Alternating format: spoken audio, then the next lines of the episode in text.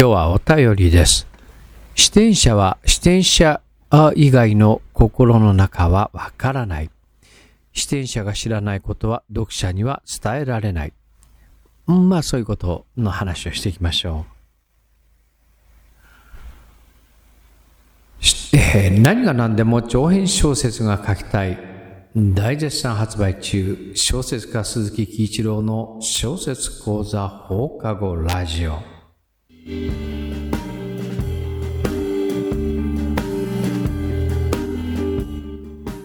いきなり噛んでるよ。寝起きはしょうがないよね。え、今日はお便りです。え、アンジさんという方からのお便りです。えっと、いつも楽しく拝聴しております。えっと、分かったつもりのままになっていた知識がたくさんあることに気づき、心が折れそうにながらも勇気づけられる思いです。ああ、いえいえ、どうもどうも力、力になれたみたいで。えっ、と、質問ですが、えー読者が得る情報の組み立てはどのように決まっているのでしょうか？なんのこっちゃ。例えば、現実では生じづらい、わかるはずのない登場人物の気持ちがわかる。えーということを読者が納得するまでに、えー読者はどんな体験をしているのでしょうか ご解説いただきたく存じます。おい、日本語むちゃくちゃだぜ、おい。よろしくお願いします。っていうような内容です。えと、すごくわかりにくいにくいので、んと、のと、ちょっとこれだけでは漠然としててわかりにくいので、えっと、多分、わかるはずのない登場人物がわかり、わかるということを読者に伝えるためにって多分そういう意味なんだね。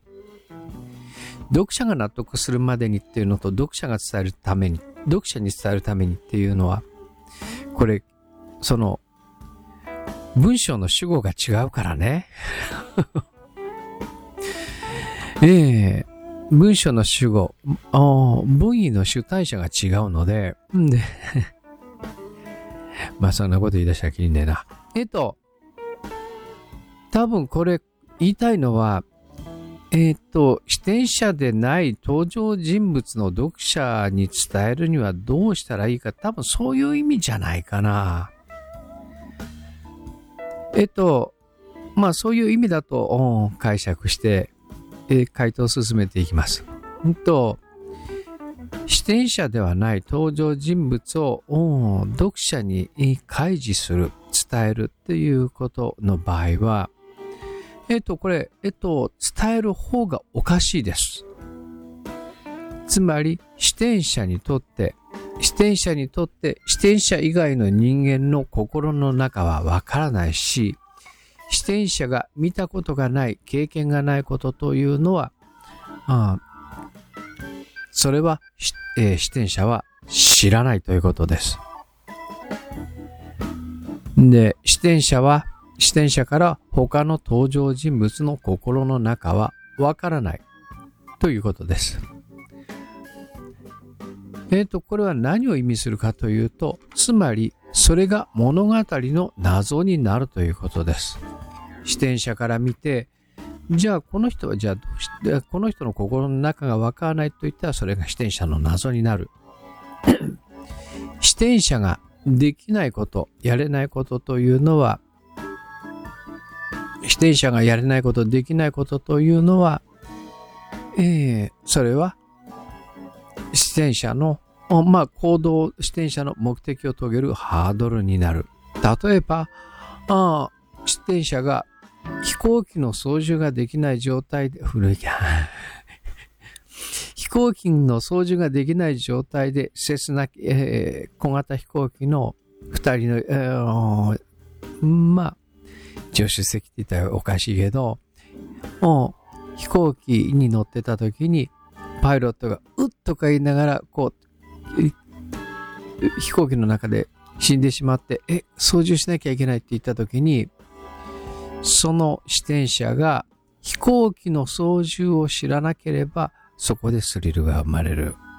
で、その視点者が持っているスキルによって、スリルの度合いが違う。その、大型飛行機の旅客機のパイロットであったなら、スリルでもまあ小型機はこ多分こんなことかなってわかる。で、全く知識もない状態で、えー、っと、マイクを持って、えー、無線機で、えー、ちょっと完成とよろしくお願いします。こういうふうに死んじゃったんですけどっていうふうに、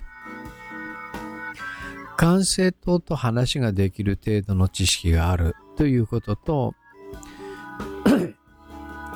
そもそも無線が使い、使無線の使い方がわからないという、そういうスキルがある場合と、それ以上に、その外国の、航路、外国の海にの上にいて、えー、こう無線機を使っても向こうの言葉がわからないっていうことではスリルの度合いが違う。わかる？その意味ね。ということです。で、その視点者が知らないことを読者に開示してするということは、その、その謎を全部取っ払ってしまうので、その方が物語としては作りにくいです。スリルも作りにくいしね。ということです。んで、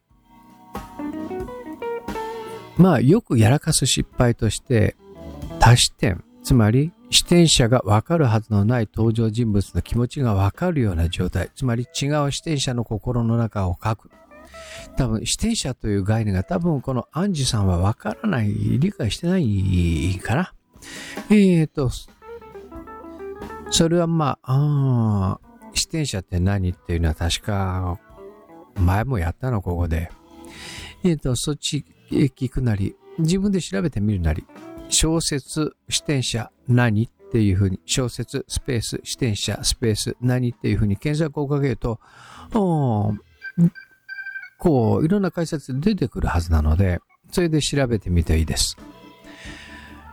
えっ、ー、と、で、まあ、そういう具合です。で、まあ、ごく例外的にという話として、歴史小説の場合は若干例外があります。歴史小説の場合、えっ、ー、と、読者、例えば、あ本能寺の変に関して言うと、例をね、本能寺の変を例に挙げると、読者は本能寺の変で織田信長が死ぬっていうことを知っているけれど、登場人物たち、ええ明智光秀や、徳川家康や、織田信長や、ああ、そういう人たちというのは、本能寺の変が起こるということを知らないし、本能寺の変で織田信長を暗殺できるということも知らない。明智光秀にしてみると、本能寺の変で織田信長を暗殺で織田信長、織田信忠親子を暗殺できるかどうかという、えー、討ち死にできさせることができるかどうかわからないけれども、でも決断しなければいけないということをね、えー、視点者にとっては歴史の事柄というのはわからない。ただし、我々はそのことを全て知っているという、そういう矛盾があるので、そこら辺がわかるように切り分ける必要はあります。えー、素人さんの作品を読んでいると、こう、歴史小説の場合だと全て分かったように行動してるケースって結構ある。意外とあるけれど、いや、そんなことはないからねっていうことは